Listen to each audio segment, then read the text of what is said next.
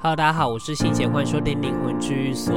最近呢、我买了一个防喷麦的那个罩子，就是可以套在麦克风上面的。因为以前、啊，我在就是录音的时候，我都是拿着防喷麦，就是不是套着的，是用手拿着的，然后就会手很酸。这样，我已经这样子录了好几集了，至少有八十集吧，现在也才八十五集而已，所以一直以来我都是这样录。可是我现在用这个防喷麦，我看那个录音的那个波长啊，觉得好奇怪哦。其实我不太确定。录出来的状况会不会很？就是落差很大，所以大家如果听完这一集的时候，可以给我一些建议，也许我可以再继续手拿着防喷麦，或者是直接用这个套子套着，就会比较轻松一点。然后最近疫情蛮严重的，所以我希望大家可以就是轻松的看待。如果家里有小孩或老人的话，当然是要多注意。但是如果是自己不小心就染疫了，可能被同事传染啊，或者是去外面吃饭什么的，如果自己的状况都是轻症的话，我觉得就是小心的在家里备好常用药，然后好好的在家找事做，好好休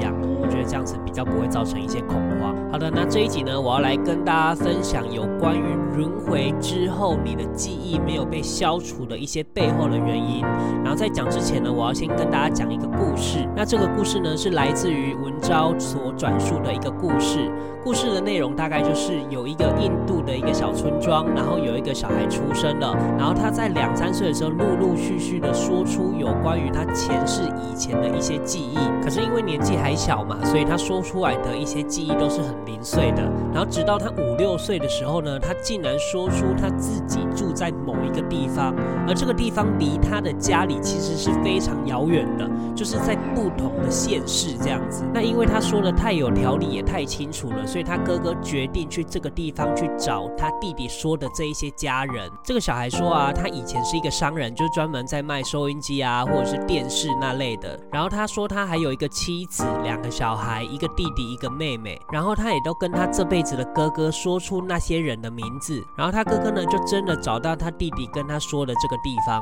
接着呢，也如愿的见到他的太太。可是很奇怪的是，他太太听到这件事的时候，一直都很镇定，然后没有回应太多，也没有太多的反应。所以他哥哥呢，听到他弟弟前世的老婆的这些反应之后，他就很尴尬的离开了，因为对方都没有什么回应嘛。结果过了没有多久呢，他太太太领着所有的亲戚去到她哥哥说的这个小城市，也就是要找这是她前世的老公。然后太太到了现场之后呢，就开始问这个小孩有关于以前他们相处的一些记忆。这个小孩呢，就把所有的问题都回答了一遍，然后也把所有带来的亲戚的名字都叫了一遍。这时候，所有的亲戚还有包括他的太太，就完全相信这件事。然后他太太呢，就开始解释为什么当初他听到这件事的时候要如此的镇定，不敢宣扬。那是因为他前世的老公是被杀死的，所以他怕说这件事情传到那个杀人凶手手的耳里，然后他有可能还会再来杀这个小孩。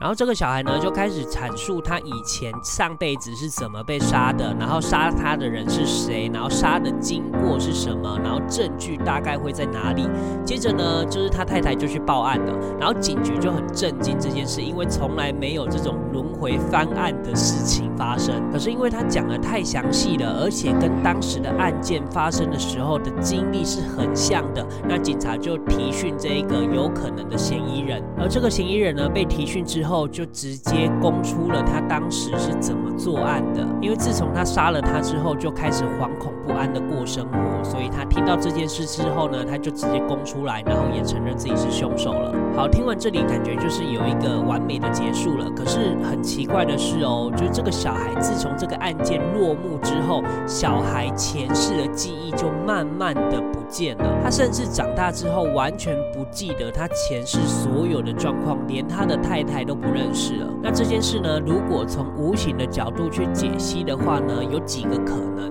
第一个可能呢，就是这一个杀人的凶手，他有可能是现世报。那所谓的现世报呢，就是他一定要在这个辈子得到一定的成罚。当然，做坏事的人那么多，可是不是每个人都有现世报。所以，如果你要达到现世报这个资格呢，可能必须要由地府或地狱去裁定。那当然，裁定的标准我们可能不是那么详细，可是我们可以知道的是，有可能他们两个之间在几个辈子以前就已经是这样子的关系了，可能就是互相的杀害啊，互相的陷害，然后到最后累积到一定程度的时候就该结束了，也就是这个因果的寿命即将要到了，必须要让他了结这件事情。那第二个，为什么这个案件结束之后，小孩的记忆就开始模糊，或者甚至不见了呢？这件事的可能性就是他当初没有喝下大家在宗教里面所说的孟婆汤，或者是消除记忆的这个流程、这个机制。那当然不要让这个小孩经过这个机制，有可能是地府或地狱去审查之后，要让这个现世报在这个辈子结束嘛，所以他没有去经过这个机制。那一旦这个现世报这个因果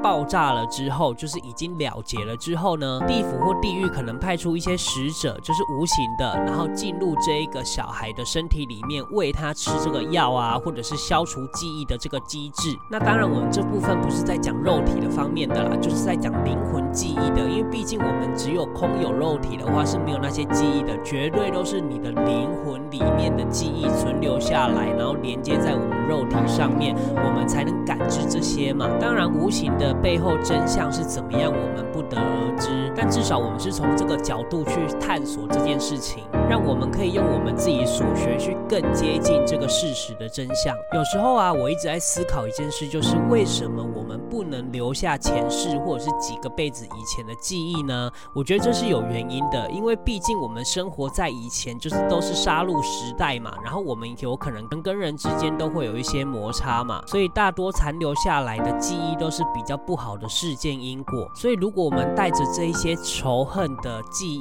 去生活的话，其实我觉得我们也会活得非常的痛苦。所以，为什么我不鼓励大家去追寻以前前世的那一些记忆，或者是你你曾经是什么样的人？这是有原因的，就是因为我们不要再去回顾以前做的那些不好的事情。或许我们可以知道一些小小的片段，但我们不用去执着这件事情，因为它对你现在的人生活在当下这件事情是。没有太多的帮助的，因为历史就是历史，历史是没有办法去改变的。那像我以前跟你们讲过那么多因果的事件啊，因果的记忆、前世的记忆的这一些案例，那是因为我们遇到了没办法解决的事情，我们必须要苦痛的去挖掘出以前这些痛苦。的记忆，这样子我们才能彻底的解决。可是如果你只是单纯的好奇的话，我觉得是没有任何意义的。而且你想着啊，如果这个小孩他没有因为这个案件结束之后而消除记忆的话，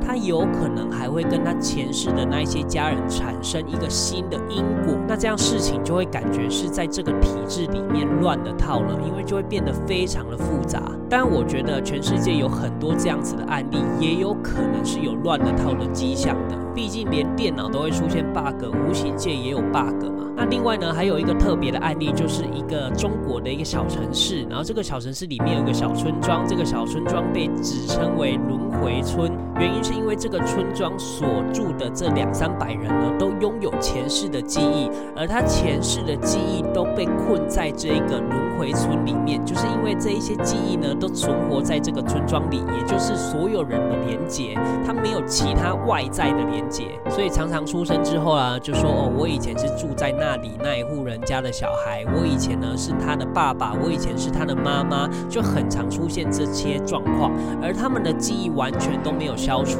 那这个事情跟刚刚的案件又有所不同。这个轮回村有可能的是，他们所有人的因果都聚集在这个村落，也就是这个小圈圈里，所有的因果都在这个小圈圈里去徘徊。可是为什么他们都没有被消除记忆呢？我在想，应该是他们有特殊的原因，然后才有这种待遇。有可能跟无形界有一些连结，甚至有可能他们自己以前的很早很早的祖先，可能成为了神，或者是在地府里面去当差，然后有一些特。别的待遇，所以就不用去消除这些记忆。但我肯定的是，要维持这样子的制度、这样的体制，他们绝对不能牵扯外人进入他们这个村庄里面，然后去形成一个新的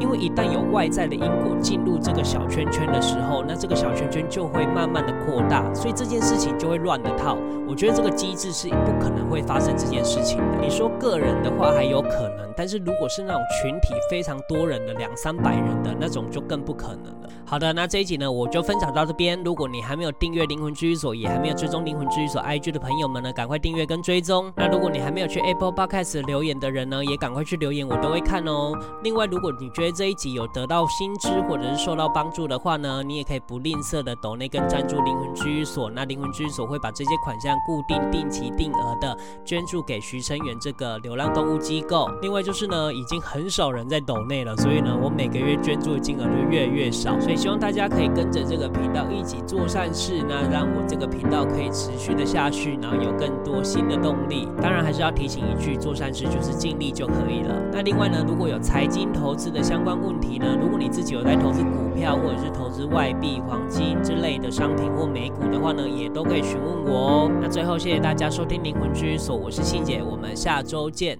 拜拜。